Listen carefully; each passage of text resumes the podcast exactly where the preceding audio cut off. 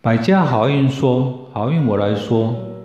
各位宝妈，大家好，我是来自上海百家妇产医院国际部的妇产科专家邱医生。我来自中国台湾台北医科大学，是美国耶鲁大学医学院博士后。我从事妇产科的接生和临床三十多年。今天我要跟各位宝妈分享的主题是。孕妇可以坐飞机吗？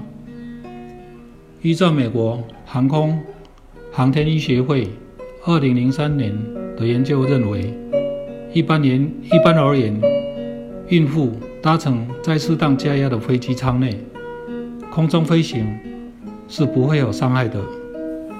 因此，只要没有产科或医学上的并发症，美国的妇产科医学会。和小儿科医学会在二零一二年下结论说，孕妇是可以安全的搭乘飞机旅行到三十六周，但是孕妇要特别的注意绑好安全带，和至少每个钟头都要起来走动走动，以避免下肢深层静脉血栓栓塞的发发生。有一些重要的风险，自己要特别注意。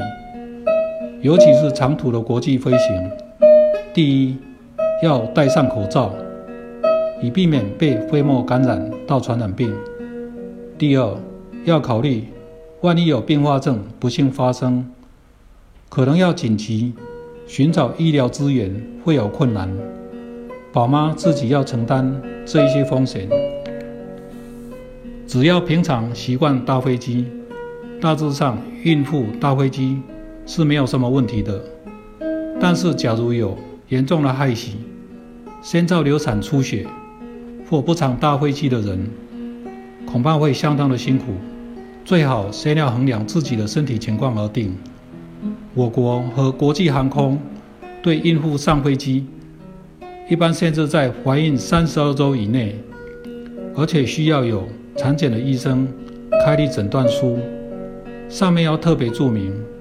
适合搭乘飞机，尤其是国际航空，更要注明，否则的话，在飞机场内 check in 时，会让宝妈你急得像热锅上的蚂蚁。